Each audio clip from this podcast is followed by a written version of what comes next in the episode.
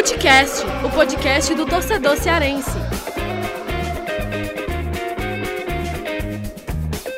Vem que vem com a gente, rapaziada. Futecast na área. Eu, Lucas Mota, estou aqui com a turma completa. Tiago Mioca, Gerson Barbosa e Afonso Ribeiro. Afonso Ribeiro que agora vai estar sempre com a gente aqui no Futecast. Baita contratação, viu? Contratação de peso. Afonso Ribeiro agora vai estar aqui sempre com a gente no Futecast. Programa que a gente vai abordar bastante o que rolou aí nessa última rodada do Brasileirão. Nenhum dos dois cearenses venceu, Fortaleza empatou em 1 a 1 com o Santos. E o Ceará teve aí a sua sequência invicta de 11 jogos é, interrompida, perdeu para o Corinthians por 3 a 1 fora de casa, o Fortaleza jogou no Castelão, empate com o Santos, e a gente vai abordar vários é, pontos desses dois jogos, né, sobre o Fortaleza, por exemplo, o desempenho da equipe, as polêmicas com a arbitragem, a, as estreias de Edinho, e o Ângelo Henriquez, o Ceará também, a derrota, né?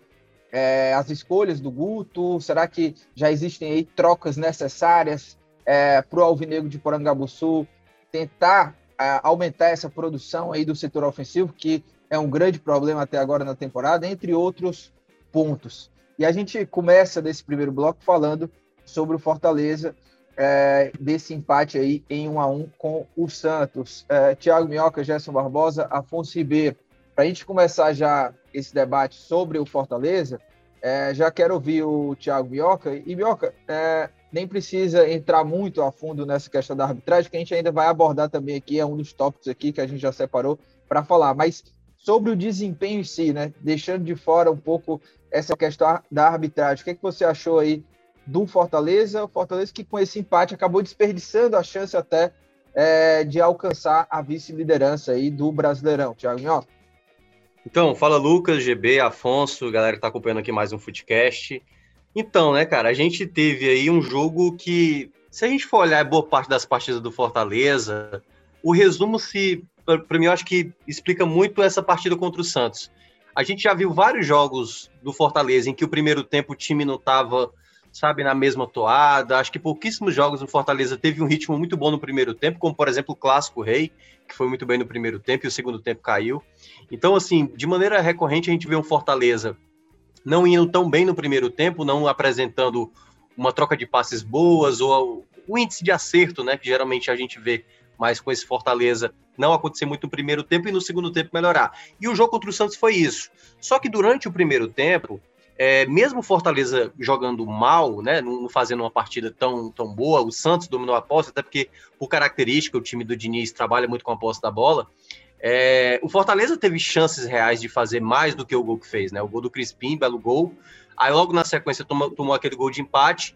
E aí teve duas possibilidades, uma até quando estava 0 a 0 ainda, uma bola que o Vargas tinha já estava, né? Já estava em frente à bola e eu acho que ele eu acho que ele não pensou em tirar do goleiro e quando foi pensar já chutou em cima do goleiro, perdeu a primeira chance quando estava 0 a 0 e quando estava no 1 a 1 ele teve uma bola sobrando ali, antes tinha tido até uma saída errada do João Paulo, goleiro do Santos, uma cabeçada do Benevenuto, que foi na trave, mas eu acho que a jogada né, que, que o Fortaleza mais desperdiçou foi a, a que o goleiro saiu mal, o João Paulo saiu mal, e aí o Vargas, que ainda não marcou gols com a camisa do Fortaleza, achei que ele foi... É aquela coisa, né? Eu não condeno o jogador que tenta finalizar dali, até porque o gol estava aberto. Mas ele não tem acertado né, essa finalização. Ele até tinha acertado, acho que no jogo, até que o David pegou uma sobra, acho que foi contra a Chapecoense, né? Naquele jogo que ele chuta de fora da área, ele recupera a bola. Mas como ele não tá vivendo uma boa fase, não marcou gols ainda, eu acho que o correto mesmo era só tocar de lado, onde estava o Elton Paulista para fazer o, o gol ali, que seria o segundo. E aí, no segundo tempo, sem entrar ainda na questão dos erros de arbitragem, né? Enfim, da, da questão arbitragem, né? Não vamos falar de erros, porque algumas que eu considerei até acerto. Então, no segundo tempo, o Fortaleza aí não, não deu liga logo no início, né? O Santos ainda estava dominando, mas eu acho que a partir dos 25 minutos, o final do jogo praticamente, o Fortaleza, assim, um volume imenso, e aí foi o bombardeio mesmo, porque o Santos, quando tentava sair, era o Fortaleza tomando a bola, e teve chute no travessão do Jussa, teve bola passando. Aí teve o, né, o gol que, que foi anulado do David, o gol anulado do Pikachu. Aí depois teve outras possibilidades ali, jogada, teve uma jogada muito criativa ali já do, eu acho que foi depois do pênalti, do, do Romarinho com, com o Edinho, né? que aí a, a bola passou em frente à pequena área, o Henrique, que também estreou no, nesse jogo, tentou acertar de letra e acabou errando. Então, assim, o, o, final do jogo era um Fortaleza muito próximo do gol. E aí a penalidade, né, que eu acho que para mim foi um dos destaques da partida, o Crispim, acabou batendo mal. Ele estava confiante, ele estava fazendo um grande jogo, principalmente, Lucas, um ponto que eu acho que o Fortaleza melhorou bem para essa partida, que eu criticava antes, o lado esquerdo, né, defensivo. O lado onde o Crispim estava mostrando problema, o Tite também não estava bem. Esse foi um jogo que o Fortaleza se comportou muito bem pelo lado esquerdo, principalmente que o Crispim roubou bola, tirou muita bola da área e faltou mesmo é, mais concentração na hora de bater um pênalti. Eu acho que o pênalti ali é um momento mais de concentração. Eu acho que ele bateu muito fraco e aí a bola também não foi nem tão no canto assim, facilitou a defesa. E apesar de tudo, né, ainda teve os erros de arbitragem, mas eu vou ficar com a fala do Voivoda, sabe? O Voivoda destacou o que o time produziu, né? Ele não ficou preso a erro de Boeck, a erro da defesa, a questão de arbitragem. O time fez mais uma vez uma partida para vencer e aconteceu. Se no, na rodada passada a bola que iria para fora, o, o Ederson foi lá, salvou e gerou o gol da vitória, nessa acabou ficando aí exatamente o empate e faz parte, né? Faz parte do futebol. Agora é tentar buscar vencer fora de casa lá o Juventude, que é o próximo adversário do Fortaleza. É, o Fortaleza que tem 31 pontos, né, com esse empate, somou mais um ponto, chegou a 31 pontos, segue na terceira colocação, é, tá a um ponto do vice-líder, que é o Palmeiras, é, e tá aí a seis pontos, né, do Atlético Mineiro, que é o líder com 37 pontos. É, e assim, Minhoca, você falou aí sobre o desempenho, né? Ah, no primeiro tempo ali o Fortaleza marcou com o Crispim, belo gol do Crispim, inclusive mas não deu muito tempo de comemorar. O Sanches é, é, já empatou o jogo dois minutos depois do gol do, do Crispim. E no segundo tempo, o Fortaleza teve as melhores chances, gols anulados, né, pênalti perdido. Acho que a, a, melhor oportunidade ali do Santos foi, acho que ali por volta do, dos 15 minutos, ali um, uma finalização do Marcos Guilherme é, dentro da área, ele finalizou muito mal. É, mas fora isso, o, o, segundo tempo foi todo do Fortaleza e o time acabou desperdiçando. E também concordo, né? eu acho que o, o, o Voivoda é, é, destacou bem assim, essa, essa, esse panorama do jogo. Né? O Fortaleza fez de tudo para tentar vencer, mas acabou é, saindo com o um empate lá do, do Castelão. Antes de entrar nesse ponto da arbitragem, o Afonso, o Minhoca tocou desse ponto aí do, do Matheus Vargas, né? É, é um jogador que, com as características dele hoje no Fortaleza, é, esse meia que cadencia mais o jogo, né? É, não tem, mas há, há outras opções para se jogar ali. O próprio Edinho, até, é, que eu acho que poderia encaixar ali, talvez por, por dentro, né? Com, com outras características, mas podendo jogar naquela, naquele setor.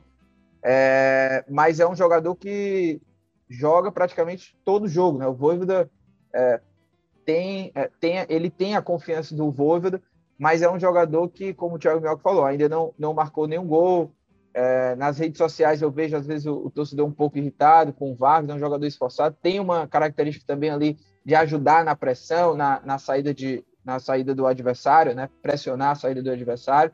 Acabou desperdiçando também esse lance aí que o Thiago Melco falou, onde ele dividiu lá com o goleiro João Paulo dos Santos, acabou chutando por cima. Você acha que o Vargas, hoje, ele ainda é o titular, assim, para você, né? É um jogador que merece ainda continuar como titular ou, ou, ou talvez o, o Voivoda poderia fazer uma mudança aí nessa, nessa posição e quem também que poderia né, é, é, substituir o Vargas aí, Afonso? É, Lucas, eu, eu acho que o, o, Vargas ele voltou com uma expectativa muito grande, né, pela, pela passagem no Atlético Goianiense, na primeira oportunidade que ele não teve tantas chances, é, ele até começou bem a temporada ali ainda com o Emerson Moreira, né, ele fez bons jogos, é, depois ali, na época ali da, da, troca no comando, eu acho que ele deu uma oscilada, realmente tem uma queda. E aí o Voivoda foi ajustando o esquema. Acho que ele conseguiu de novo depois retomar. Ele é um jogador taticamente importante, né, para cumprir funções. É, mas eu acho que depois ele voltou a dar essa oscilada, né, essa queda de, de produção. É, ele é um jogador que realmente, como você disse, a torcida pega no pé, assim, pela questão dos números. Ele não é um cara tão participativo em gols, né? Não é um cara que faz gols, que dá muitas assistências. É, então, apesar do Fortaleza ser um time que, que faz muitos gols, né? Que é, que é agressivo, que é ofensivo, é, o Vargas não consegue ter bons números como o Crispim tem, o próprio Pikachu, né? Além dos atacantes.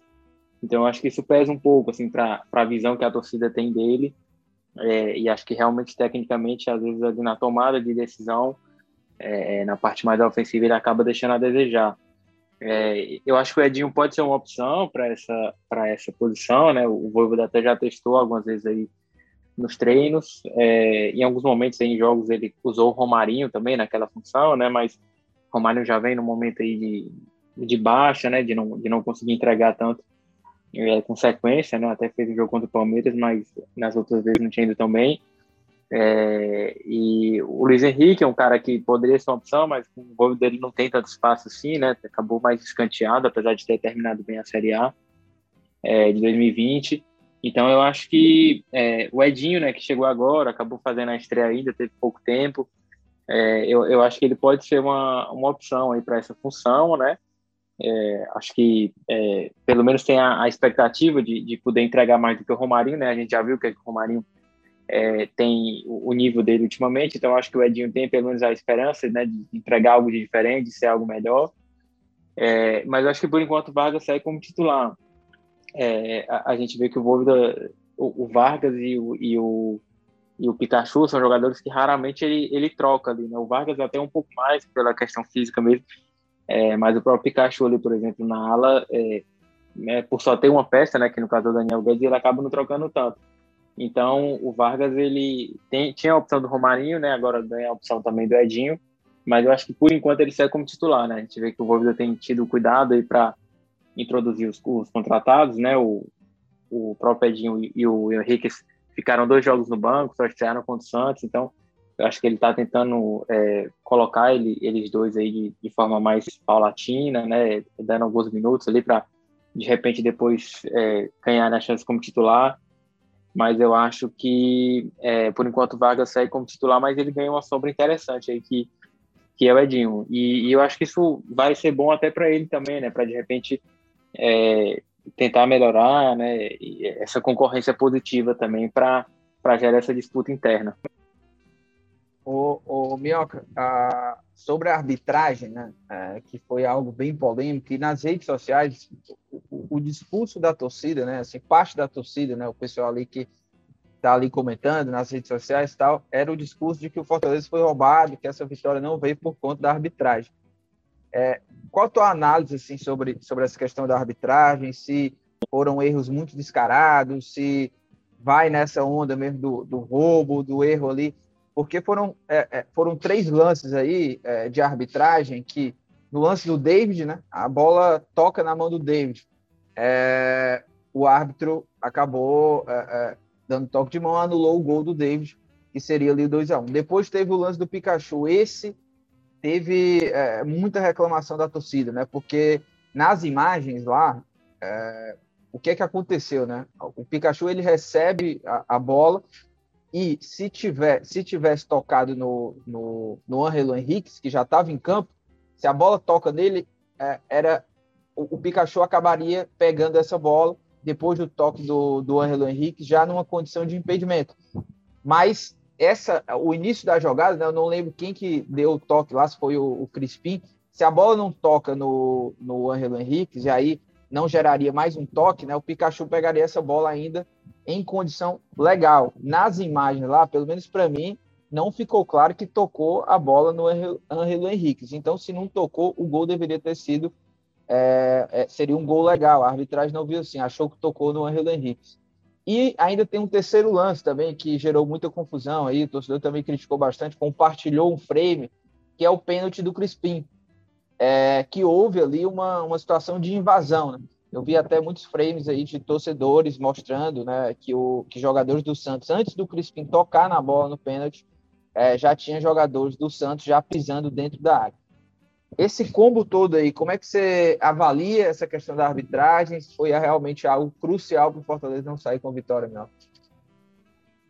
Cara, é, eu, eu, eu, vou pegar até o falar do Graziani, é, que a gente, nessa segunda-feira, falou. O Graziani até, para mim, eu acho que foi até mais coerente na palavra que ele, na frase que ele utilizou. O jogo contra o Palmeiras foi um erro mais absurdo do que a gente viu ali nesse jogo contra o Santos, né? Uh, eu acho, eu cheguei a falar, e aí aqui é uma coisa além do, do Fortaleza, né? E aí, para ser bem rápido mesmo, nos três lances que você mencionou. O primeiro, mão do David, não tem o que questionar, tem ali, por mais que não há uma grande vantagem, ele tem a mão ali ajudando, e segunda regra, tem que realmente anular o gol. Uh, no lance que foi do gol do Pikachu, na hora eu achei que ele estava impedido, mas quando eu vi o replay de fato, ele estava em posição legal do chute do Crispim e olhando várias vezes, vários ângulos, e aí eu vi pela TNT Sports depois, eu estava olhando pelo, pelo Premiere, né? Nenhuma das imagens mostra exatamente essa questão. É, então eu não achei que estava impedido e que o, o Henrique toca na bola. E a última, aquela da penalidade, primeiro porque no Brasil dificilmente volta para um rebote, a não ser que seja algo muito descarado, né? E eu acho que aquela bola já ia para o outro lado. É, eu não olhei detalhes, mas o pessoal disse também que os jogadores do Fortaleza invadiram ali. Então, no contexto geral, não acho que é um lance que na prática acaba sendo aplicado. É, ta, é tal qual a regra lá dos seis segundos do goleiro, que sabe que tem a regra, mas não é aplicada a regra, né? É, então, assim, em resumo, eu acho que a arbitragem só cometeu equívoco no lance da, da, do impedimento do Pikachu, que me pareceu posição legal. Mas eu queria, Lucas, falar, na verdade, sobre um outro ponto que eu até destaquei lá no, no Esporte do Povo. Eu acho que hoje, né, já, já, eu já vi vários jogos que a central do apito, ela tem uma, uma opinião que ela solta ali, ela passa o replay em alguns jogos, é bom deixar claro, já teve vários jogos, e aí, eu não quero fazer nenhum tipo de insinuação, mas em algumas partidas, dependendo do time, eles não colocam replay.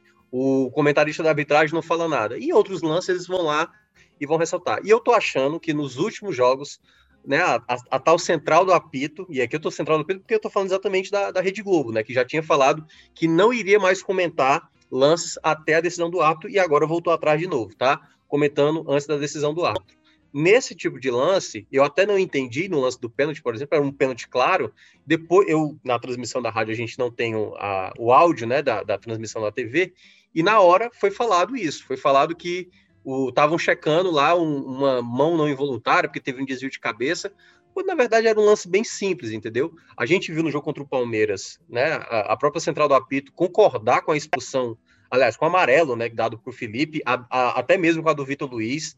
Assim, eu acho que perderam totalmente a noção. Eu vi, no caso, foi o PC Oliveira que comentou esse jogo, né? O PC Oliveira também comentou o jogo do Ceará, tipo, horas antes. Teve uma jogada com dois, três minutos, uma falta claríssima do jogador do Ceará, que estava protegendo a bola para o jogador não chegar. O jogador do Corinthians chega atropelando e ele disse que não foi nada, que o jogador estava disputando a bola. Então, assim, eu não sei, assim, me parece ou despreparo ou má fé da central do apito para esse tipo de lance. E, e, eu acho que é o ponto principal que, claro, cada um pode falar a asneira que for, né? O árbitro bom, árbitro ruim pode falar a asneira que for. Mas eu acho que tem que ter, tem que ter a partir de agora, isso independentemente de, de, de, do clube que seja, tem que ter uma, uma melhor explicação do que o VAR assinalou. Foi que o VAR assinalou naquele lance do Pikachu. Ele viu de fato na imagem que houve um toque. Então qual foi a imagem? Porque até agora nada mostrou que a bola diminuiu, acelerou ou girou ali a, um pouco a mais, um pouco a menos. Nada na imagem comprova isso. Ou, no caso, e aí a única explicação que eu vejo é: não tivemos uma imagem conclusiva para saber se tocou ou não. Então fica a decisão de campo. Então é esse ponto que eu acho que falta mais clareza do VAR, seja no pós-jogo, seja um dia após. A gente poderia estar aqui gravando na segunda-feira já com as imagens que foram analisadas e a gente não está vendo isso. A gente vê isso na Comembol. A gente viu isso nas Olimpíadas, né? No vôlei, que acontece de maneira mais recorrente, e eu acho que deveria ser já implementado para a Série A para não gerar essa coisa nebulosa, né? De ah, tá fazendo isso, não tá fazendo aquilo e tal. Então, eu acho que é muito importante deixar cada vez mais claro as decisões do VAR e por que que o árbitro principal, e no caso o VAR, é, né, o pessoal do VAR para impedimento, assinalou determinada jogada válida ou não válida para determinado time. É, e, a, e, a, arbitragem brasileira né, segue dando problema. Enquanto ficar desse jeito, né, a gente, é, é, assim, a, a, gente vê muitos jogadores, é, treinadores também reclamando que é algo que faz sentido. Né? A arbitragem nunca dá nenhum tipo de explicação, né? fica por isso mesmo. Uns são levemente punidos, outros nem são punidos, mas fica essa coisa aí sem explicação. Né? Você pode ir lá, é, errar o que for, e fica essa coisa sem explicação vai ter times sempre prejudicados, outros beneficiados e, e assim uhum. segue, né? E isso já faz isso isso já faz muito tempo que, que é desse jeito. Esse lance do, do, do Pikachu, né? O gol do Pikachu, eu também até agora não vi o toque do do, do, do Angelo Henrique, né? É... Ah, Isso, fala aí, meu. Só, só, um ponto rapidinho mesmo, assim. Eu acho que, é porque assim, a gente de vez em quando até perde muito dos nossos debates sobre futebol, sobre né, maneira de jogar e tal, por conta disso, né? Que é aquela coisa, não acho que vai acabar a discussão se os árbitros irão aparecer, mas pelo menos você vai ter um ponto de vista que, assim, futebol, ele não é algo objetivo. O VAR veio para resolver a questão da objetividade, né? Foi a bola entrou, não entrou e tudo mais. Vai ter sempre ali, mas tem aquelas zonas cinzentas, vai ter uma câmera que não vai estar muito precisa para a gente observar, e aí a obviamente, você tem que ter a justificativa. E é esse o único ponto que eu acho que diminuiria mais. Eu acho que esse é o ponto. Se a gente soubesse a justificativa principal, que se essa bola tocou ou não no Henrique, cadê a imagem que eles olharam e observaram isso? É exatamente esse tipo de, de coisa que está faltando ainda para o futebol brasileiro. É, porque fica aquela coisa. Foi, foi o quê? Na dúvida, né? O cara ali na hora da decisão, ah, não dá para ter certeza. Então, na, via, na dúvida aí, é, não valida o gol, né? Será que foi isso? Porque a gente não sabe, né? É, fica essa coisa. Não, é, no caso, ele na... falou na dúvida, segue a decisão que foi assinalada antes, que no caso foi impedimento. Sim, sim, sim. Porque fica essa, é, é, essa eterna discussão, porque é isso, né? Pelo menos nesse lance específico, nas imagens, a gente não, não dá. Não, eu não vi, né? Você também não viu esse toque, muita gente também não viu o toque do Angelo Henrique. Antes até de prosseguir aqui sobre questões táticas de jogadores do Fortaleza, queria só saber também a opinião do, do Afonso, se você concorda também com o Thiago Mel, se você tem algum ponto de vista diferente. O GB, né? O GB que estava na cobertura do jogo do Ceará, GB, eu não sei se você chegou a ver esses lances aí que causaram polêmica, se você quiser também dar opinião, fica à vontade. Mas começando aí já pelo, pelo Afonso, Afonso, e aí, o que, que você achou aí? Não, não, Lucas, concordo com, com o Minhoca, mas acho que é isso mesmo, né? O, o do David ali, o lance não tem o que questionar, né? É a regra, então é, bateu na mão, realmente é, tem que anular. É, o gol do, do Pikachu realmente, é, em algum momento, dá uma, uma impressão né, de que a bola muda de, de, de rota ali, mas a, a gente não consegue ver o toque do, do Henrique na bola, né?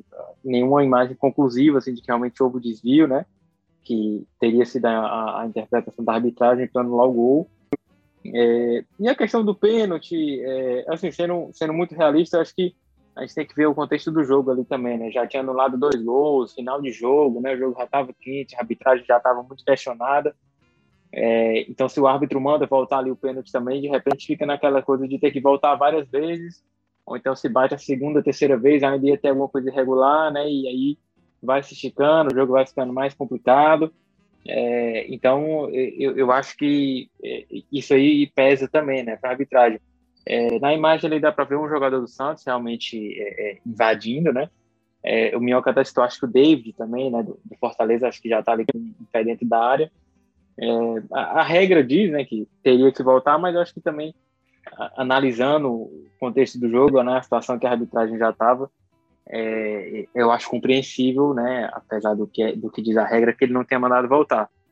É, e a questão do, da marcação do pênalti em si, né, apesar da central do apito lá ter dito que é, a bola ali pega de surpresa, né, por ter um, um, último desvio ali do Felipe Jonathan, se eu não me engano, de cabeça. É, eu acho que a arbitragem acertou em marcar um pênalti, então é, eu acho que é o que o Minhoca disse mesmo, acho que o que, que ficou mais é, é, assim, na, na, dúvida, né, é, pelo menos pelas imagens que a gente tem, é o gol do, do Pikachu, né, a gente não consegue ver um desvio do Henrique ali, é, e concordo com, com, o que o Minhoca falou, né, inclusive a CBF já tinha dito algumas vezes que tinha essa é, intenção, acho que até em uma época eles fizeram e depois pararam de fazer os vídeos ali, explicando, né, ou pelo menos mostrando a conversa do árbitro com o árbitro de vídeo, né, explicando a decisão, enfim, é, o, que, ele enxergou no lance é, para tomar a decisão, né? Acho que isso aí, é, já que os árbitros não dão entrevistas, né, para explicar, eu acho que pelo menos isso aí iria clarear um pouco mais, né, para a gente poder entender é, de fato as, algumas decisões, né? Outras são, são bem claras, né? Acho que o lance do David, por exemplo, não tem muito o que discutir, é a regra, mas acho que esse do Pikachu, por exemplo, é, é, tem um pouco ali de subjetividade, né? Se você viu o toque, se você está eventualmente considerando uma participação, que aí seria já um erro, é, enfim, eu acho que seria muito interessante né, para a transparência toda do, do processo, né, e até para amenizar algumas críticas que o VAR é, recebe, né, apesar de ser uma ferramenta importante, né, o problema é como tem sido operado. É, eu acho que seria muito interessante que a CBF adotasse esse recurso também. GB, quer dar algum pitaco? Você chegou a ver esses lances ou não? Vi sim, Lucas. Cheguei sim a ver alguns desses lances. Eu acho que Uh, os amigos já falaram tudo que eu, que eu é, acho, né? Acho que eu, o que eu tenho para acrescentar, na verdade, é uma ênfase, realmente, porque é, do que o Minhoca falou, né? Principalmente da questão da central do apito, porque tem tido realmente uns erros, assim, que são coisas absurdas, né? Que a gente tem visto. E, e, e também é bom também até dar uma ênfase a mais naquilo que o Graziani falou hoje no Exposto do Povo. É, no caso de hoje, segunda-feira, no dia que a gente está gravando o Footcast que foi sobre a situação de que, assim, tem muito torcedor, que está falando que é roubo, que rouba contra o Fortaleza, contra os times daqui e tudo mais, e é, acaba favorecendo os times de lá. E o Graziani falou uma coisa que foi bem interessante, né? Porque, cara, marcou um pênalti pro Fortaleza é, nos acréscimos do segundo tempo. Então, isso já deixa claro que é uma questão realmente de é, incompetência, não é roubo, é incompetência realmente dos árbitros daqui do Brasil, é, tanto no uso de tecnologia quanto também na arbitragem de campo. Então, eu acho que é, eu só queria mesmo enfatizar esses dois pontos, Lucas. É, e dando sequência aqui, a gente já falou bastante de arbitragem, né? Passou um bom tempo ainda falando aqui sobre arbitragem, mas rapidinho falar sobre alguns pontos aqui sobre é, questões de peças e as estreias de Edinho e Ângelo Henrique. A gente ainda vai abordar também o quinteiro, né? O quinteiro que está de saída para o Juventude, já vou abordar com vocês, mas antes, queria só rapidinho, ô, Thiago Mel, que você falasse dois pontos, né? As, primeiro, o que você achou das estreias do Edinho e do Angelo Henrique? O Edinho, até que, se não me engano, ele entrou no lugar do Pikachu, né? É, mudou um pouco ali a, a questão do, da tática até, é, do 3-5-2, virou mais um, quase que um, um 4-3-3, assim, o Edinho é, jogou mesmo na, na ponta, né? Mais como um terceiro atacante ali pelos lados do campo. É, e além disso, queria que você falasse um pouco da questão é, do ataque do Fortaleza, o David é, começou no banco, o Elton Paulista foi o titular. O Wolverine tem mesclado né, esses jogadores aí do ataque. Um jogo joga uma dupla, outro já, já faz uma alteração. Mas assim, eu acho que o, o David não pode ser, ser banco, né? Não sei se tinha alguma questão de condição física. Acho que o Elton Paulista é sim, um jogador ali importante para continuar no grupo, né? Ele segue fazendo gols, mas o David ele precisa ser titular. Para mim, eu acho que a, a, dupla titular ali, pelo menos por enquanto, é, é Robson e David. Queria também que você abordasse um pouco disso, né? W Pauli, é, WP9 foi titular, o David no banco. E aí, o que, é que você fala disso aí? É, eu, eu acho que eu falei isso na semana passada, né? O Voivoda ele tem alterado muito essa questão do, dos jogadores ofensivos. No jogo contra o CRB, ele fez o Ayrton Paulista com o David. Aí no jogo contra o Palmeiras, ele fez uma dupla de ataque que eu acho que nenhum torcedor imaginava, né? Que foi é, Robson com, com Romarinho, por exemplo, e deu muito certo, por exemplo. Então, assim, eu acho que essa questão do ataque, sabe, é, Lucas, tem uma tem um ponto que é o seguinte: nenhum dos jogadores é é unanimidade, né? Eu acho que o David é o, é o talvez dos atacantes é o que consegue ter uma uma, uma, uma, uma possibilidade de confiança maior. Porque eu não digo que nem é uma confiança, porque o próprio David, na história do Fortaleza, nesse um ano aí, já partindo para dois anos, ele teve um momento bom, teve um momento ruim. O Elton Paulista teve um momento bom, teve um momento ruim. O Robson não jogou uma boa partida contra o Santos, mas todas as outras partidas que enfrentou os clubes paulistas marcou um gol, nem sempre jogando bem, mas fazendo gol, ou às vezes jogando bem e também fazendo gol. Então, assim, não há uma, uma, uma garantia, né, assim, acho que dessa, desses jogadores. Mas quando a gente fala dos três, né? O Robson está com 12 gols, o Elton Paulista e o, e o David estão com 11. Então é bom você ter jogador que consegue fazer gols. O problema é ter jogador que não faz gol, aí seria um grande problema. E você está agora reforçado com o Ângelo Henriques, né? Um jogador que também pode estar brigando por essa titularidade. Então eu acho que em algumas partidas vai se exigir mais do David, vai se exigir mais do Robson. Depende muito da característica de time. Eu acho que em termos de combinação, combinação, eu concordo com você. Eu acho que o Wellington Paulista não casa nem com o Robson muito e nem casa tanto assim com o David. Eu acho que o Wellington Paulista casaria mais com o Romarinho. Poderia casar mais com um jogador como é o Ângelo Henriques, por exemplo, que é uma outra peça ou pode ser, né, que aí ele estabeleça ali David com, com o próprio Robson e tendo outras opções também, colocar Romarinho, o Oswaldo acho que é um jogador que precisa melhorar muito mais para estar tá nesse, nessa briga mais direta, mas quando você olha assim em termos gerais realmente da equipe, eu acho que são alternâncias que ele já vem fazendo há um bom tempo, né? Não acho que é, é algo totalmente assim de dizer, ah, esse é o titular. Eu, eu ainda manteria o David como titular, mas eu acho que sempre tem que ter essa rotatividade, até porque são jogadores que quanto mais são utilizados, mais tem possibilidade de fazer gols. Eu acho que quanto mais jogadores tiver para ajudar nesse setor ofensivo quando um tá mal. Vai... Ontem, por exemplo, eu achei, ontem no caso domingo, né? O jogo de domingo, o, Elton Paulista fez uma partida abaixo, a dupla de ataque, de uma maneira geral, né? E você tem um Torres, é o, nome que eu nem citei. O Torres é um jogador que três gols no campeonato e três gols saindo do banco de reservas. Então, esse é um ponto também, sempre ter jogadores que possam ajudar em um determinado ponto da, da, da partida que acaba sendo necessário para buscar as vitórias. Ô, ô Minhoca, e, só ainda é, dessa questão do Ângelo Henrique e Edinho, Edinho, é, a gente já até abordou isso antes do Edinho estrear, né? Quando o Fortaleza anunciou ele, onde que ele poderia jogar? Você segue achando que ele pode ser jogador mais de beirada, de substituir o Pikachu, ou até mesmo modificando ali o sistema, deixando como um time com três atacantes, ou também o Edinho ali mesmo no lugar do Vargas? Pois é, cara. É, vamos ver, né? O Pikachu tá suspenso para o jogo contra o Juventude, mas é, tudo indica que vai ser o Edinho, né? O Edinho entrou no lugar dele ali no, na última troca, fez uma boa jogada com o Romarinho. Vamos saber se. Porque assim, muda um pouco a dinâmica, né? O Pikachu ele é um ala, mas é um ala que também sabe fazer um pouco a lateral. Então ele liberava o Tinga, às vezes, ele guardava posição, ele centraliza, ele tem boa finalização tudo isso que o Edinho não tem. O Edinho tem mais velocidade, tem mais a, a jogada de arranque, né? Uma possibilidade de um contra-ataque. E é um jogador que bate bem, né? Bola parada, tal qual o Pikachu. Então tem assim umas características diferentes. Hoje o Pikachu ele é titular, assim, não tenho dúvida. Então vai ser uma, uma perda significativa para o Fortaleza, mas o Edinho tem, tem essa possibilidade de ser esse escolhido. Ou pode ser o Guedes, né? Que é o lateral também, tem um bom cruzamento, aliás, cruza muito bem mas ele não tem a mesma a mesma intensidade, a mesma, sabe, a mesma volúpia para jogar no meio de campo, é um jogador mais de característica de, né, mais lenta, mais cadenciado do passe e tudo.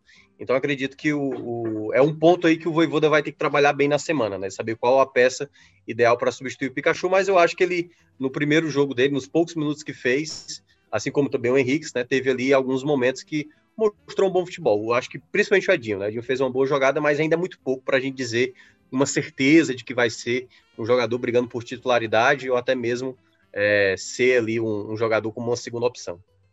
É, e, e, Afonso, rapidinho, o que, é que você achou do, das estreias aí de Edinho e o Henriquez?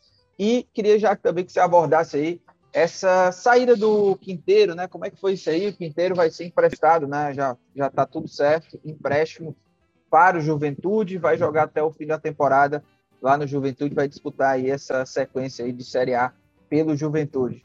Diga lá, Afonso. Olha, Lucas, sobre, sobre as estreias, é, acho que o Henrique teve poucas chances assim, de, de, aparecer no jogo, né? Acho que o lance de mais destaque acabou sendo lá o do anulado, né? Em que ele ficou a dúvida, né? Se participou ou não. É, o Edinho, até pela característica dele, né, de, de ir mais para cima do marcador, ali, mais velocidade, é, ele acabou até aparecendo um pouco mais, né, participou ali do lance que ele é, passou pela marcação e cruzou, a bola passou ali em frente ao gol, né, e, e ninguém finalizou. É, o Edinho é um jogador que a gente já conhece mais as características, né, já conhece mais o perfil, no Fortaleza ele costuma ir muito bem, né, então a, a expectativa é que ele consiga repetir isso, né, é, ser aquele cara de, de velocidade, de um contra um, né, de, de servir os companheiros. É, e o Henrique é, é, é, que fica mais a, a, a, dúvida, assim, né, de como é que ele vai se encaixar no, no modelo de jogo do Voivoda, né? Ele não é aquele centroavante de referência, é um cara de mais mobilidade, mais técnico. É, acho que com o decorrer dos jogos aí, com o tempo, né, a gente vai, vai conseguir vê-lo melhor em ação nessa, é, dentro dessas características dele, né? De repente, atuando ali com o David mais como referência, ou o próprio Robson, né, ou, ou o próprio Elton Paulista, como, como o Minhoca falou. É, então, como, como o Voivoda costuma mexer bastante no, no ataque, né, trocar muitas peças, é, eu, eu, acho que a gente vai conseguir ver combinações que favoreçam também é, o, o, estilo do, do Henrique. É, sobre o Quinteiro, o jogador que não, não teve chance com, com o Voivoda, né? Teve muito pouco espaço. É, as atitudes dele no, no, dia a dia, a postura não vinha agradando é, por uma série de fatores, né? A, a, informação que a gente tinha era que a comissão técnica já estava no limite com ele pelo comportamento dele. É, ele e o staff já estavam satisfeitos pelas poucas oportunidades, né? Acho que aqueles jogos da Copa do Brasil contra o CRB, né, que o Fortaleza não tinha o Benevenuto e o Jackson acabou jogando, acho que isso pesou muito também, né? Porque é, o Quinteiro era titular, né? Chegou o Benevenuto, ele acabou perdendo a vaga, depois foi para o fim da fila, né? Já não era mais a, o reserva imediato.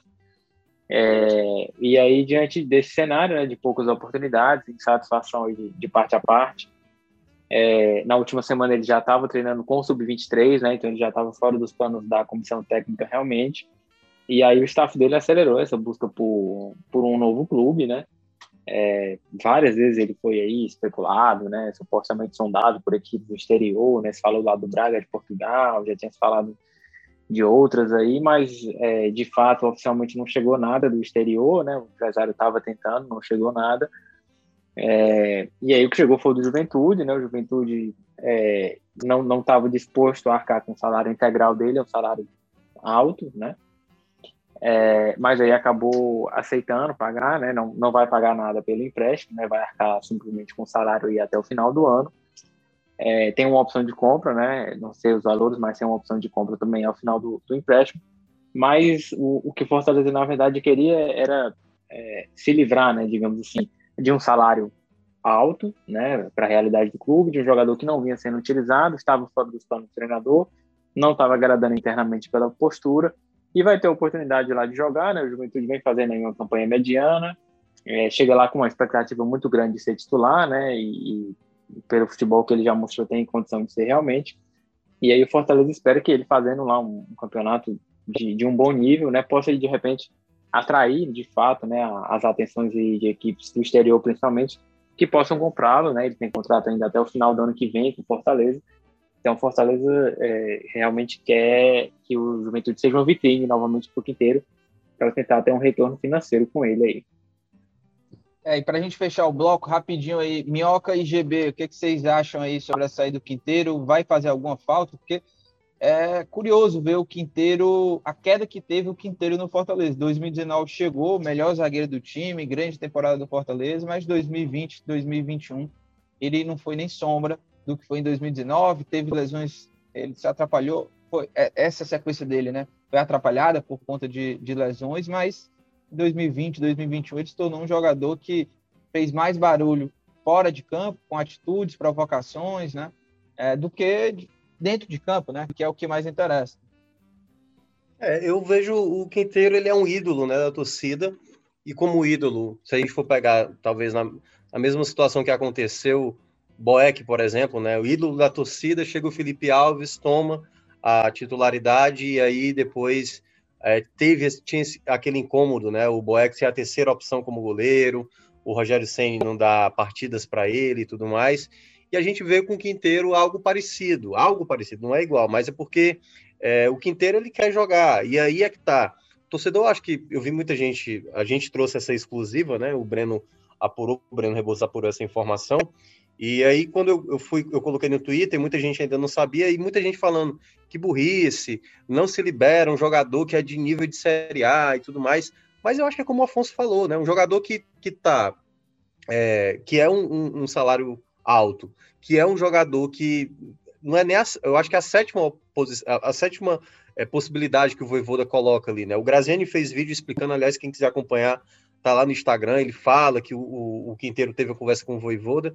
Então, na característica de jogo do Voivoda, ele não estava se encaixando. E aí ele tem, ele ainda faz parte do Fortaleza, está sendo emprestado para o Juventude, que aparentemente não é do mesmo campeonato que o Fortaleza tem tá desempenhando até aqui.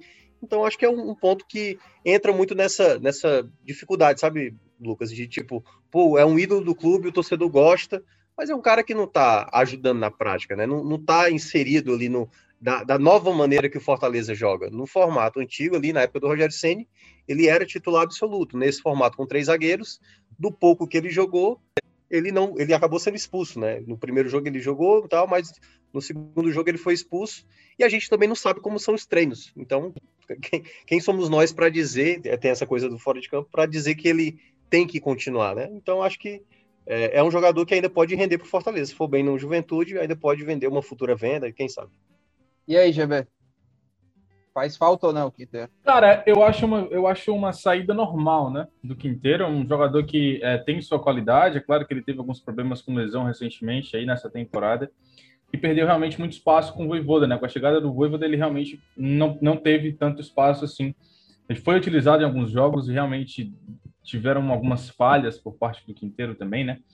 Então eu acredito que é, é uma saída normal de um jogador sem espaço que quer buscar aí uh, novos ares, né? Tentar retomar um pouco da carreira. Quem sabe no ano que vem volta para o Fortaleza para ter mais espaço ou até mesmo ser vendido, né? Como foi pontuado aqui. Então, uh, sobre a situação de fazer falta ou não, eu não acho que vai fazer. Agora não.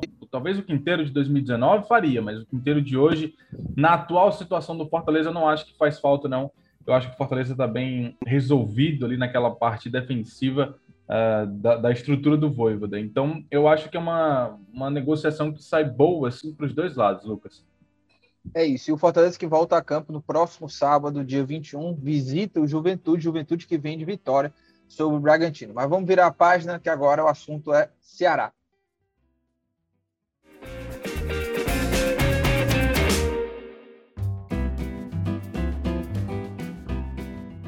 GB, já começa com você. É, você, claro, esteve aí na cobertura do jogo.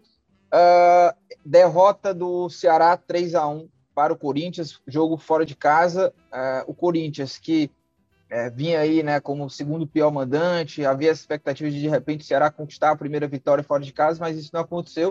O Corinthians jogou bem, o Ceará fez um péssimo primeiro tempo.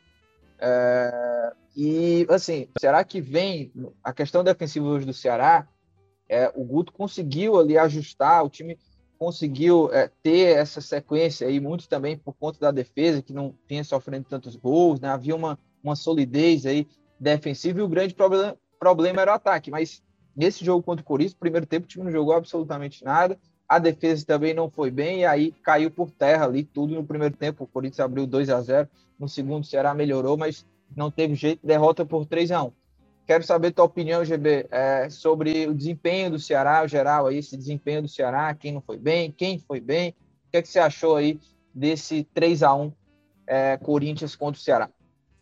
Olha, Lucas, foi um jogo assim que uh, o Ceará teve mais finalização que o Corinthians, né? Claro que o Corinthians teve um pouco mais uh, de eficiência ofensiva no primeiro tempo, né? Conseguiu fazer 2 a 0 dois gols com o Adson, mas passa muito também por uma desatenção da zaga do Ceará. Eu acho que a marcação do Ceará, a defesa do Ceará estava num dia atípico.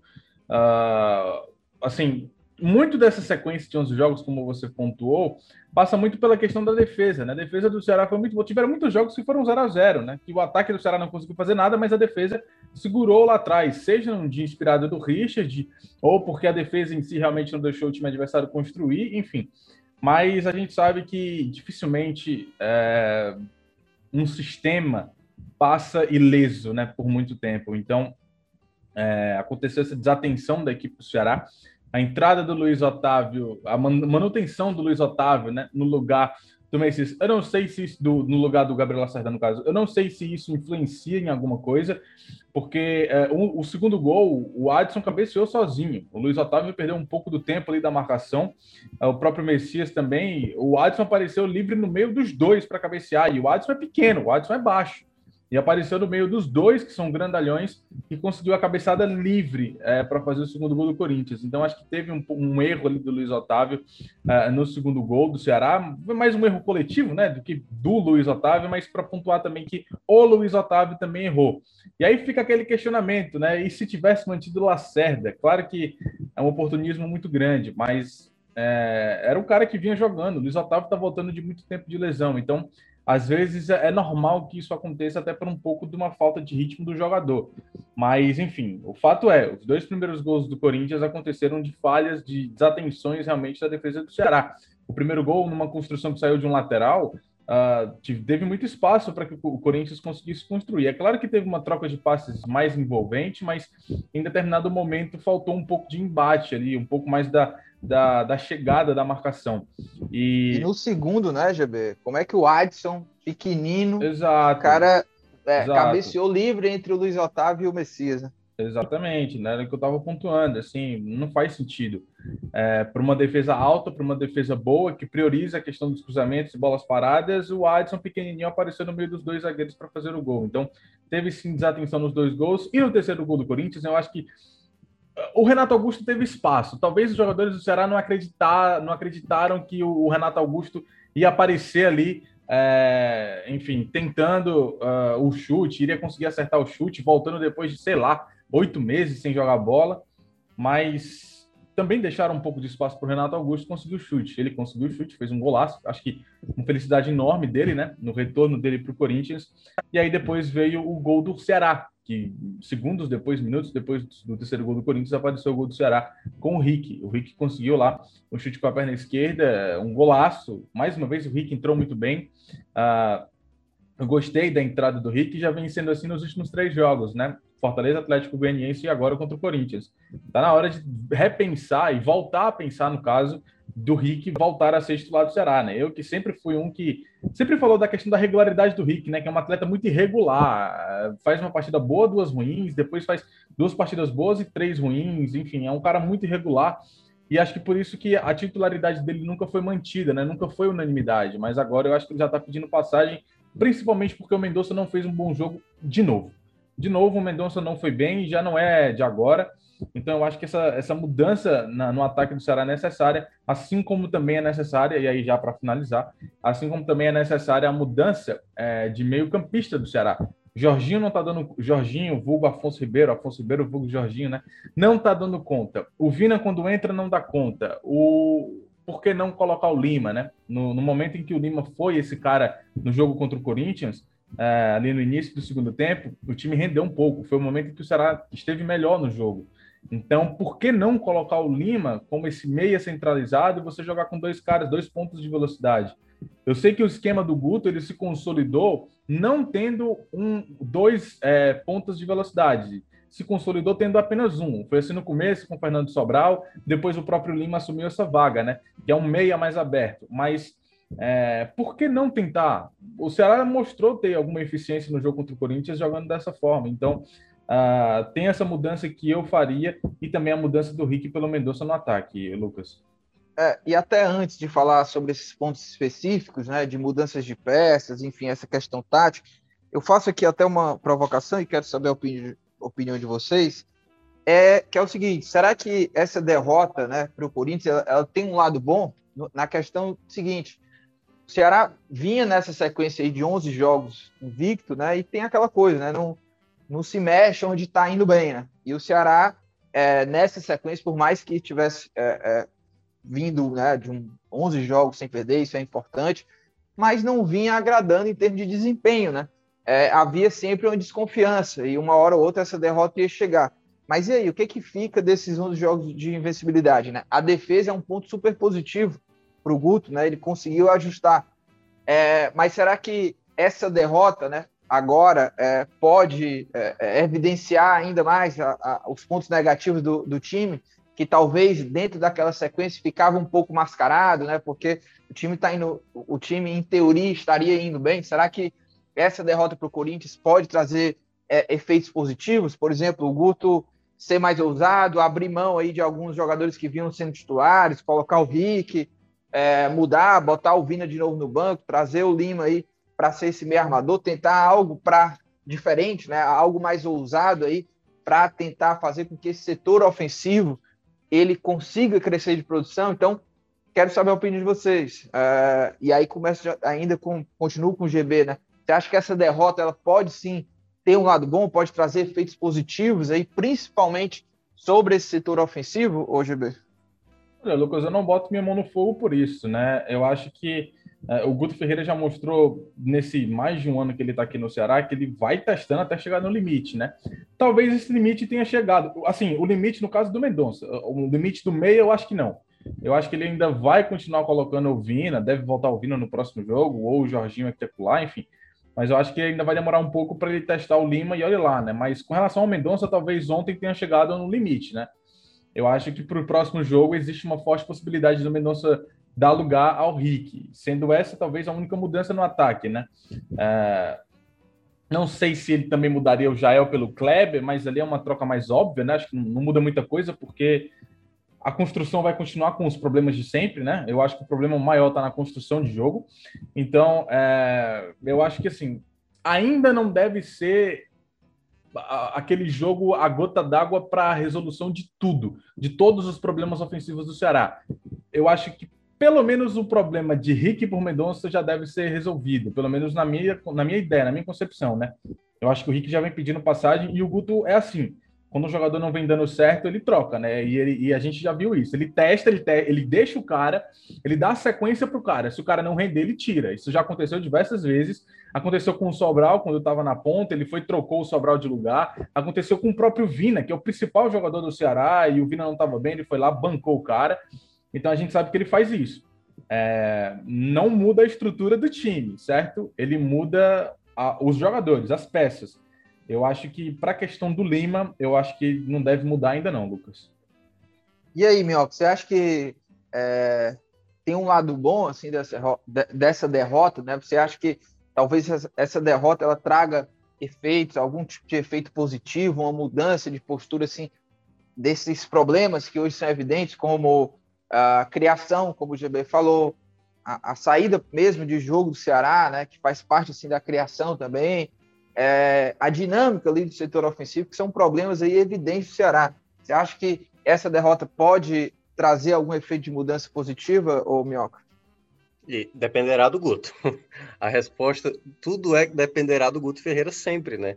O treinador tem que observar, Lucas, aonde o time pode evoluir mais. Tem horas que eu, que eu percebo o Guto, eu não sei, assim, me aparenta que o Guto está acomodado ou muito preso aos jogadores que ele que ele acha que são jogadores que, que os únicos que podem resolver. O GB foi muito preciso na pergunta que ele fez na coletiva para o Guto sobre a, essa questão do Lima jogar pelo meio. E eu acho que o Guto não soube nem aproveitar a pergunta, né? Porque é, ele falou: não, a gente já utilizou isso algumas vezes, o, o Lima já foi esse jogador, é só prestar atenção mas foi de maneira muito pontual. Se ele não teria o Vina para esse jogo, por que, que o Jorginho teria que ser titular? O que é que o, Jorge, o Jorginho tem apresentado nos últimos jogos a ponto de ser titular? Então, assim, quando o, o primeiro tempo, como você falou, né, que foi desastroso, quando volta para o segundo tempo, com a saída do Jorginho, com a entrada do Rick, e o Lima foi centralizado, o Ceará teve, até tomar o terceiro gol, até sair o gol do, do Renato Augusto, sete finalizações para tentar fazer o gol. Teve ali o escanteio, o rebote que o, o, o, Kleber perdeu, teve uma chegada do Rick pelo lado direito, que ele até pediu uma penalidade, mas forçou a barra, mas ele entrou muito bem. A dinâmica de passe do time estava muito melhor. O Guto teve isso como bom, e eu queria que ele observasse isso. O começo do segundo tempo. O que o Ceará produziu no começo do segundo tempo era o que eu queria ver o Guto tentar mais. E olha, Lucas, que a gente não está falando que o Guto modificou peças, não, não é que sacou um volante para colocar mais um meia, não. Ele manteve a mesma estrutura defensiva. Porque a gente poderia estar tá falando hoje aqui, dizer o seguinte: ah, não, o Ceará é muito bom defensivamente, fez uma, uma, uma partida péssima defensivamente. Acontece, é, é, do jogo, é, enfim, né? Futebol é isso, tem dias que o time não está bem, não está bem encaixado.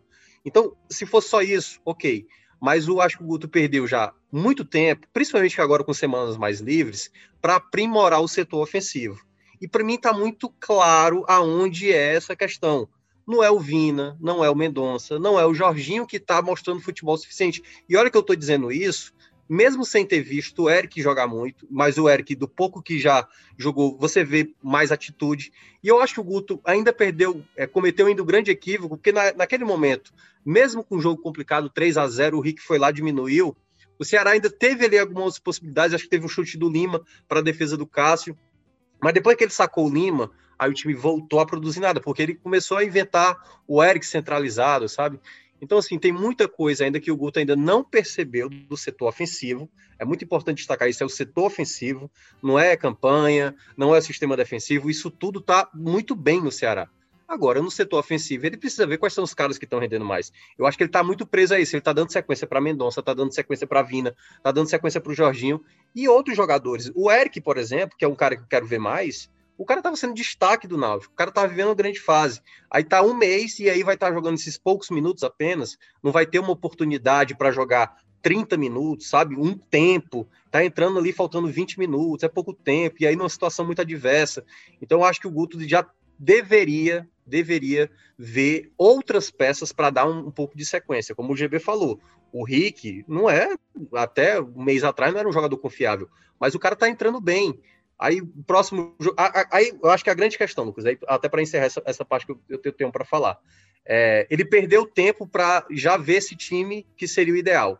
Qual o grande problema agora? No próximo jogo, ele não vai nem poder fazer isso. Porque o próximo jogo é um jogo totalmente diferente do campeonato. É contra o Flamengo fora de casa. Aliás, é, o Flamengo é aqui, né? É, dentro de casa, dentro, é, de, dentro casa. de casa, na Arena Castelão. Esse jogo, esse jogo pede mais o gutismo, né? Pede mais um, um formato de jogo mais precavido, porque você não vai jogar com as peças ideais. Então, acho que ele perdeu um tempo aí, teve semanas para trabalhar para aprimorar o setor ofensivo. Para esse jogo contra o Flamengo, aí ele vai ter que fazer uma formação talvez colocar o Kelvin, como ele fez no jogo lá no Maracanã, né, no jogo do ano passado, fazer outra alternativa, mas ele já perdeu tempo de ver aquele time mais ideal para uma situação que necessite sair para o jogo. Esse contra o Flamengo, infelizmente, acho, e eu acho que só um louco imaginar que o Guto vai colocar um time mais propositivo diante do Flamengo, se ele não faz, ele não faz isso nem contra o Atlético Goianiense, né?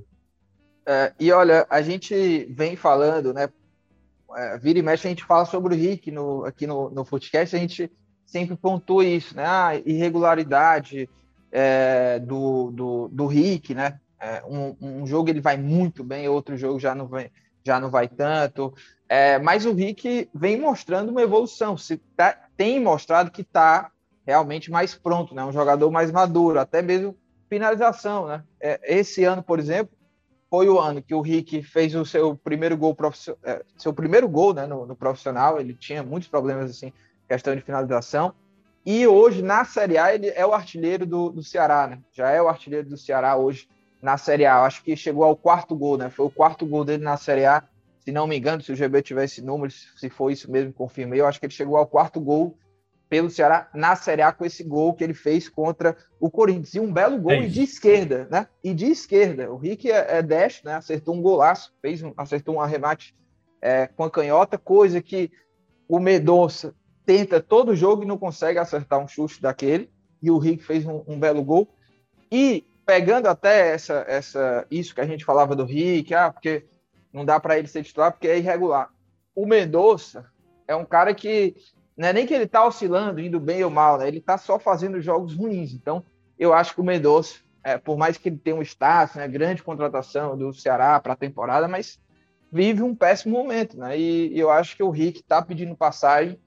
Pode ser algo ali para melhorar lá no ataque do Ceará. O Rick e as atuações dele estão aí. E foi bem contra o Corinthians. Acho que para o próximo jogo poderia ser titular, mas quero ouvir aí do Afonso. Chegou já, o Afonso, o momento do Rick é um jogador que está mais pronto para ser titular hoje, tem condições de barrar o Mendonça para ser titular hoje, o Rick, ou você até vê um outro cara para sair para o Rick entrar, enfim. Como é que você vê essa situação do Rick, Afonso? Ah, Lucas, eu acho que chegou sim, né? O Rick foi um, jogador que o Guto é, sempre apostou bastante, né? Dando oportunidades, já desde a temporada passada, né? E o Rick naquela, naquele momento ainda não conseguiu responder da forma que o Couto esperava, ele acabou segurando um pouco mais, né? Aí é, nessa temporada com calendário mais cheio, ele acabou tendo mais chances, né, de, de jogar tanto ali é, no Campeonato Cearense quanto em outras oportunidades também. E, e foi pegando confiança, né? Acho que isso foi importante para ele. É, e eu acho que nos últimos jogos ali, acho que o Clássico Rei acaba sendo um divisor de águas, né? Pela, pela forma que foi o jogo, pela importância dele, pelo, pelo próprio gol. É, e eu acho que ele acabou se tornando aí é, talvez o, o, principal jogador do, do, setor ofensivo ali do Ceará. É um cara que tem conseguido é, participar de forma efetiva, né? Como vocês já falaram aí, o Mendonça vem, vem muito mal. É, o, o, Lima era um cara que vinha sendo muito importante também, mas é, é difícil você tentar fazer alguma coisa ali no, no, deserto, né? Que acaba sendo o setor ofensivo.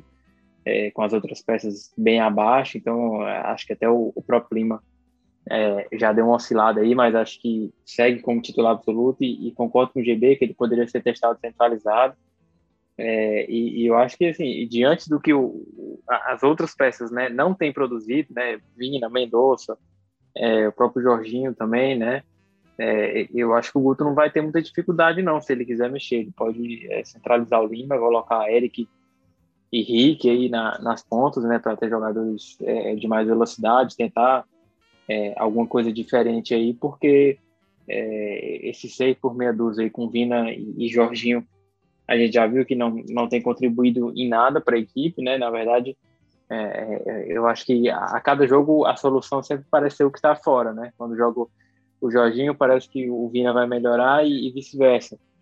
É, o Mendonça veio muito mal já antes da, da, suspensão e tudo, né? De todos a, a, os infortúnios aí que ele teve ele já vinha mal, é, voltou, até parecia que ia deslanchar, mas realmente não tem conseguido é, ser produtivo.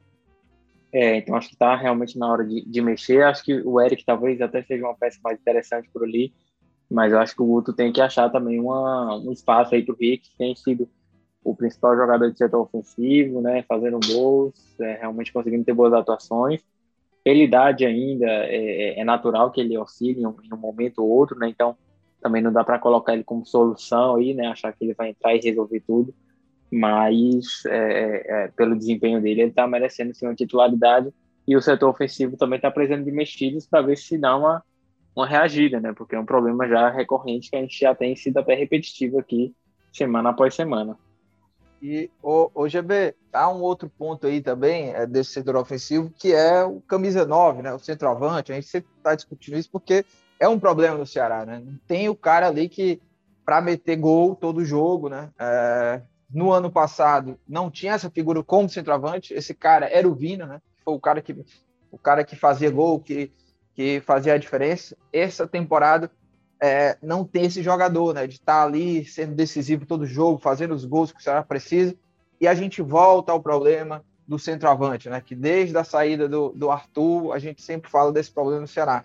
Hoje tem aí Jael e Clebão. Clebão é outro jogador que tem essa questão, oscila bastante, né? Tem um jogo lá que ele aparece como decisivo, aí você imagina que ele pode deslanchar, mas não consegue. Contra o Corinthians, é, perdeu um gol ali que é, num, num cabeceio, acho que do Luiz Otávio, a bola, o, o, o Cássio espalma lá é, no Clebão, ele não conseguiu ali é, uma conclusão para fazer o gol. Tem o Jael agora que está liberado de vez, né, para jogar. Como é que você vê essa, essa questão aí do centroavante? É, já é hora de testar de novo o Jael como titular?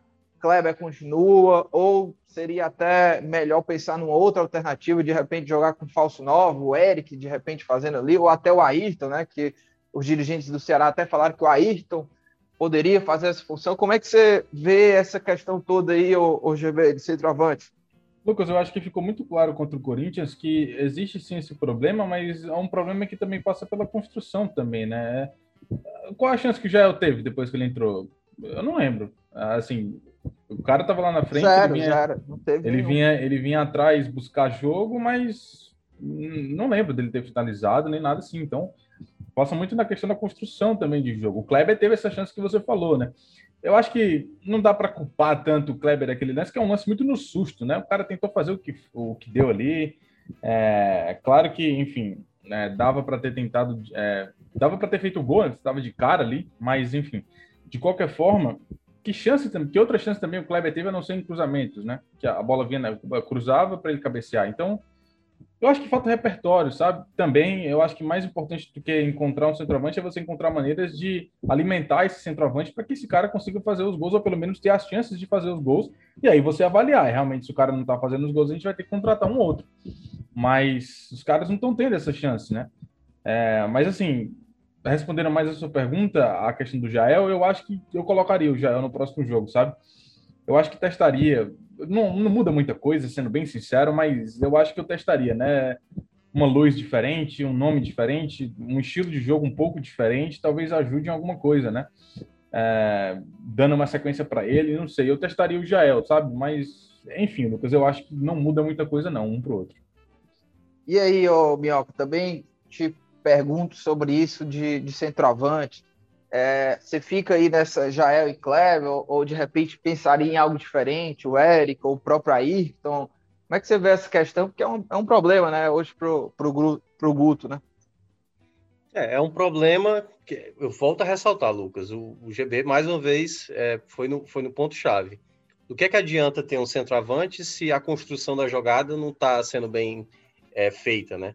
E, e, eu quero até pegar esses dois jogos do Ceará recente, contra Atlético Goianiense e Corinthians, para mim foi uma ótima demonstração do que o Ceará tem que buscar. Porque o estilo de jogo do Ceará se assemelha ao Corinthians, se assemelha ao Atlético Goianiense. O que é que eu percebi nesses dois jogos? Corinthians e Atlético Goianiense sabe fazer transição, sabe fazer o jogo coletivo para fazer as oportunidades ser criadas.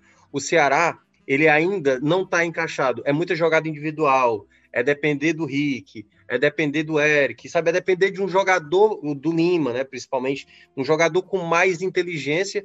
E aí, é por isso que o Mendonça ainda acaba sendo escolhido, porque o Mendonça, por exemplo, no primeiro tempo, foi lá e encontrou um passe maravilhoso para o Lima. E ele fez isso também só uma vez no jogo passado.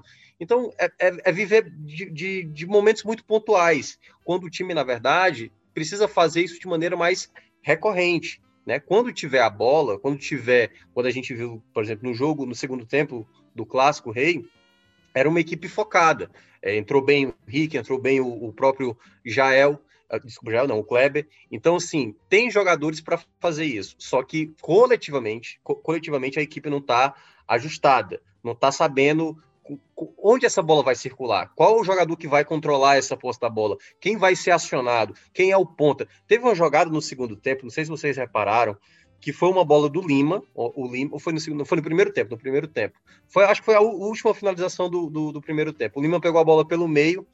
Na hora eu vi a movimentação do, do Mendonça. O Mendonça, no lugar de abrir, que teoricamente um ponta faria, ele centraliza. E quem abre é o Kleber. Então eu já vi várias vezes o Kleber e o Jael tá fora dali da posição, entendeu? Pegando bola lá no meio de campo, voltando lá para a ponta. Não é para ser a função do camisa 9 essa. Não é que ele é impedido de sair da área, ele pode sair da área mas eu tô vendo isso de maneira frequente. Tá o Mendonça na área e tá o Kleber fazendo na ponta, tentando fazer um cruzamento na área. Então tem erros aí, erros é, é, coletivos, erros do, do, setor ofensivo, que o centroavante pode, você pode colocar ali vários, entendeu? Que talvez uma categoria para uma bola sobrar, para ele dar um passe e tudo mais, ok. Mas eu acho que são duas questões que eu acho que o Ceará ainda deveria ir no mercado. Não acho que o Ceará deveria parar ah, é isso, a gente é o que tem, eu acho que tem que ir atrás de um, de um, de um centroavante. E um outro ponto também que a gente não destacou aqui, Lucas, é, por exemplo, o Buiu, né? O Buiu, ele não fez uma boa partida na minha avaliação. Teve até um momento ali do segundo tempo que ele começou a aproximar mais, principalmente quando o Rick entrou, mas ele não fez um bom primeiro tempo, assim como uma boa parte do time. Mas exatamente por isso, sabe? O Rick, ele é muito bom, ele é, ele é ok, né, ali para fazer a função dele como lateral, mas quando ele não estiver bem, aí é o ponto onde vai ficar pesando também aquela questão. Então, acho que o Ceará deveria ainda ir no mercado tentar buscar dois nomes. Talvez não vá vir o um nome de peso, mas eu acho que não dá para fechar ainda a possibilidade para trazer outras opções, tanto ali como centroavante, como é o, o tema que a gente está debatendo, mas eu ainda também citaria lateral direito. É, e para a gente fechar aqui, GB, o, já que o Thiago Minhoca falou sobre essa necessidade de contratações e tudo, principalmente aí para uma, uma, posição de centroavante, o, a diretoria do Ceará já falou que não vai mais ao mercado. Teve alguma coisa de diferente aí nesses últimos dias ou não, o GB, nos bastidores do Porangabuçu? Nada que eu soube de diferente, Lucas. Pelo que eu sei, assim, permanece na mesma. Então é isso. Ceará que, é, como o Minhoca até citou em algum momento, né?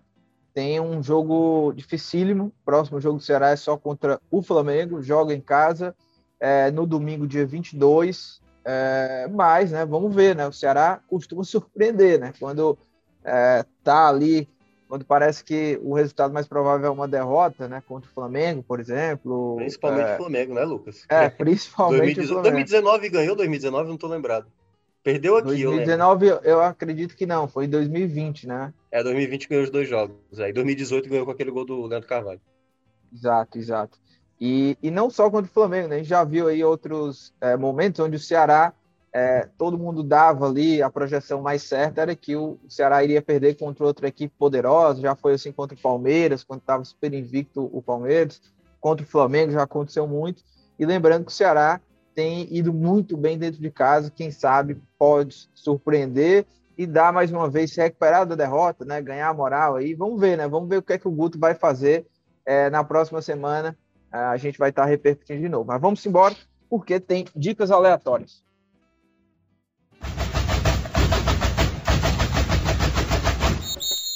Chegou o momento das dicas para a gente é, se despedir aqui do programa. Lembrando, né, você aí que escuta o Footcast, é, segue lá, se você já não segue na sua plataforma preferida, segue lá o Footcast, porque você já é, recebe aí, já recebe a notificação de novos episódios, não perde nada. A gente está lá no Twitter também, arroba Footcast Underline Podcast, além, de, uh, além do próprio portal Esporte do Povo, onde a gente está sempre divulgando não só os episódios, mas também trechos de destaques do programa. A gente também está repetindo lá no portal do Esportes do Povo.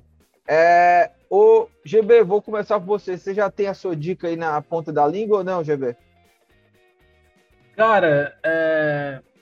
eu tenho, eu tenho, eu tenho, eu tenho. Eu, vou, vou, dizer o único filme que eu assisti esses dias diferente. É um filme novo, é, lá da, da Amazon Prime. Jolt, Jolt o nome, J-O-L-T. É, eu, eu, fui assistir esse filme, né? Ele tem aparecido muito. Eu assisti muita Twitch, certo? Quer ver? É, só uma coisa. Você vai indicar o Jolt, né? Jolt. filme, né? Tá. Tu é, indicar antes esse? de você indicar, eu só queria dizer, foi um dos piores filmes que eu já assisti na minha vida. Eu também, eu também, eu também acho. Eu não vou mentir pra você, não, velho. Eu vou falar pra você que também é um filme muito ruim. Só que foi a única coisa que eu assisti filme diferente. Lixo, lixo. Muito, muito, muito ruim, cara. Muito Mas vale ruim. a pena, vale Nossa a pena você senhora. ver essa coisa, essa ruindade toda. Pra você saber o que lixo aqui hoje. Insuperável. Uhum. Ah, dica aleatória, pô. Não precisa ser dica É isso, boa. é isso, é isso. A minha é dica isso. é exatamente desse sentido, né? Que foi o único filme que eu assisti esses dias, né? De diferente. Então. Não. É, é, e assim, eu, eu, eu, comecei a ver esse filme, Lucas, porque eu vejo muita live na Twitch, né? E aparece muito lá, porque não sei, não sei se eles são da, do, da, da Amazon, não sei, sei que aparece muita promoção lá da, da Amazon, né? Muita, muito anúncio da Amazon. Aí tinha muita, a, a, muito trailer desse filme, e o trailer é espetacular. Você assiste o trailer, meu Espetacular! Amigo, meu amigo Oscar, easy. Só que, cara, e aí assim, eu, eu, eu, fui, eu fui ver esse filme, muito por conta da atriz, né? A, Kate Beckinsale, é, é, ela foi, não sei se vocês sabem, acho que não já contei essa história. Ela foi a minha primeira crush, né? De, de infância mesmo e tal. Eu tinha seis anos e eu adorava ela. Aquele por causa do, do, do lá, lobisomem? É, exatamente. Anjos é, da Noite, uma das maiores séries que eu gosto, né? Das minhas preferidas. E eu assisti, eu, muito, filme que tem, filme que tem ela eu paro para assistir. E aí eu fui assistir e a minha dica é essa, irmão, passa longe de Jolt aí da Amazon. A minha dica é essa, para não assistir Jolt da Amazon, que é horrível, muito não, ruim. Eu, eu acho que tem que assistir, viu, Gilberto? Tem que assistir, porque é não. legal assistir filme ruim, porque você vê cada coisa, você eles precisam entender do que a gente está falando aqui. Inclusive, eu acho que tá é. faltando mais dicas ruins aqui, viu? É. Só, só, tem dica boa aqui. Eu vou até indicar, viu, GB? Eu vou pegar esse, esse bote e vou indicar também um péssimo filme que é A Guerra do Amanhã, tá? Não sei se vocês assistiram, mas não gostei. Muito ruim! Filme paia, paia, paia, paia. Eu gosto porque a raiva prevalece muito. Ruim. Minha meu amigo, meu amigo. Agora, agora pega que o trailer. ser preso quem fez aquilo. Pega e o trailer, trailer, é bom também. O trailer é pega é muito o trailer. bom. Oscar, porra. Oscar, caramba. Nossa, que filme paia da porra. Mas Eu vou, quase vou... assisti esse filme, ó. A Guerra do Amanhã, viu? Assista, merece muito para você saber o que é um filme ruim. É... Nossa, é muito ruim. E tá lá, viu? Disponível na Prime Video. Os dois, né? Essas duas belezuras estão lá na Prime Video. Assistam A Guerra do Amanhã e Jolt, só filme de categoria. Afonso Ribeiro, o que é que você traz aí, meu amigo? Rapaz, eu vou fugir da, da regra aí de indicações ruins e vou fazer uma indicação boa aqui. É, eu comecei a assistir HBO Max, né? Assisti, acho que até o Minhoca indicou que Mary of Easttown, né? Série espetacular realmente. Mas para não para não repetir a indicação, vou indicar outra série que eu assisti série curtinha, são seis episódios. É, até vi depois que tá na, na modinha aí também, o pessoal tá assistindo muito e tal. que é The White Lotus, né? É sobre um hotel no Havaí, algumas famílias viajam lá para se hospedar, enfim, é meio que uma comédia, mas tem umas paradas de, de suspense também, enfim. É, é, bem interessante, né? São episódios de mais ou menos uma hora cada um, enfim. E vai, vai, a história vai se desenrolando, mas é curtinha, são seis episódios só. É, Onde que é essa belezura tá, Afonso? É na HBO Max. Boa, boa. Mistério, né? Mistério. Vou, isso, vou isso. procurar, vou, vou procurar, viu? Vou procurar. Eu. É, é, o, o, o, Thiago Minhoca, o Oi. Afonso me deixou curioso, inclusive, para assistir essa série aí, The White Lotus. Eu tô assistindo uma série que em breve eu indicarei aqui no Footcast. Talvez na próxima semana, se eu tiver okay. terminado. É, vai lá, Thiago Mel. O que é que você traz? Aquela dica de ouro, maravilha, que vale milhões. Diga lá. Não, a minha, né? Eu acho que, é, na verdade, eu demorei para ver. Essa É uma série. Cada episódio é uma história diferente, né? Não é uma, você não precisa. Tanto é que eu assisti primeiro o episódio 7 para depois assistir o episódio 3, que é uma bem conhecida, né? Que é do, da Prime Video lá, o Modern Love, que é. São várias histórias, né? Sobre, sei lá, amizade, casamento, namoro e tal. E aí eu vi uma. Eu sou muito fã de uma atriz jovem, que é a Olivia Cook, que ela tá nesse episódio 7, que é um casal gay que quer adotar uma criança, e ela é a barriga de aluguel, só que ela é uma. É, como é que fala? Uma nômade, né? Uma andarilha, ela vive nas ruas e tal. E é legal a perspectiva, sabe, do, da própria relação que eles vão evoluindo ali para ser os pais da criança e ela também da relação de mundo que ela tem. É muito interessante. E o outro episódio que eu vi também que eu gostei, que é com a, aquela menina da boca gigante lá, esqueci o nome, a, a Anne Hathaway, né? Exatamente. E ela, e ela é uma bipolar, uma pessoa bipolar, e aí vai contando como ela se relaciona, a maneira como ela tá empolgada, a maneira como ela tá depressiva. Eu acho que todo mundo já passou assim por um momento, claro, ninguém sofre de bipolaridade, como é o caso dela, né? Mas é também é um ponto muito interessante para abordar sobre pessoas, né? Que são assim. Eu acho que séries ou filmes que tratam isso de uma maneira que abre mais, né? Para a gente conhecer. É muito interessante. E aí eu acho que é uma série bem legal, mas eu só vi dois episódios e gostei de ambos. Então, Modern Love é uma série bem. Eu acho que todo mundo já assistiu. Mas fica a dica aí caso você não tenha assistido. É, estreou a segunda temporada, né? Eu, eu já assisti alguns episódios da primeira, mas é que são tantas séries que acabei não dando sequência. Mas eu gostei bastante na primeira temporada. Tem até um episódio, é, a personagem que é, engravida, né? E o, o porteiro lá da, do prédio dela. Você viu esse episódio, né, Thiago Melco, também? Não vi, da não. primeira temporada? É, eu não vi, não. Eu acho que é o primeiro. O primeiro. É, é, é da primeira temporada. Mas, enfim, é isso, viu? Duas dicas boas e duas dicas horríveis para balancear. Se você tiver naquele, sabe aquele momento que você vai assistir uma coisa que você não quer nem prestar atenção, é só para dormir? Vai lá, Guerra do Amanhã e Jolt. Maravilha. E quando tiver com um tempo. Filme de ação para dormir é ótimo. É, aí você assiste aí essas dicas aí do Thiago Minhoca e do Afonso Ribeiro. É isso. Vamos encerrando aqui. Lembrando que esse podcast é uma realização do Povo Online e na edição, nossa querida amiga Mariana Vieira. Um abraço, até a próxima. Valeu!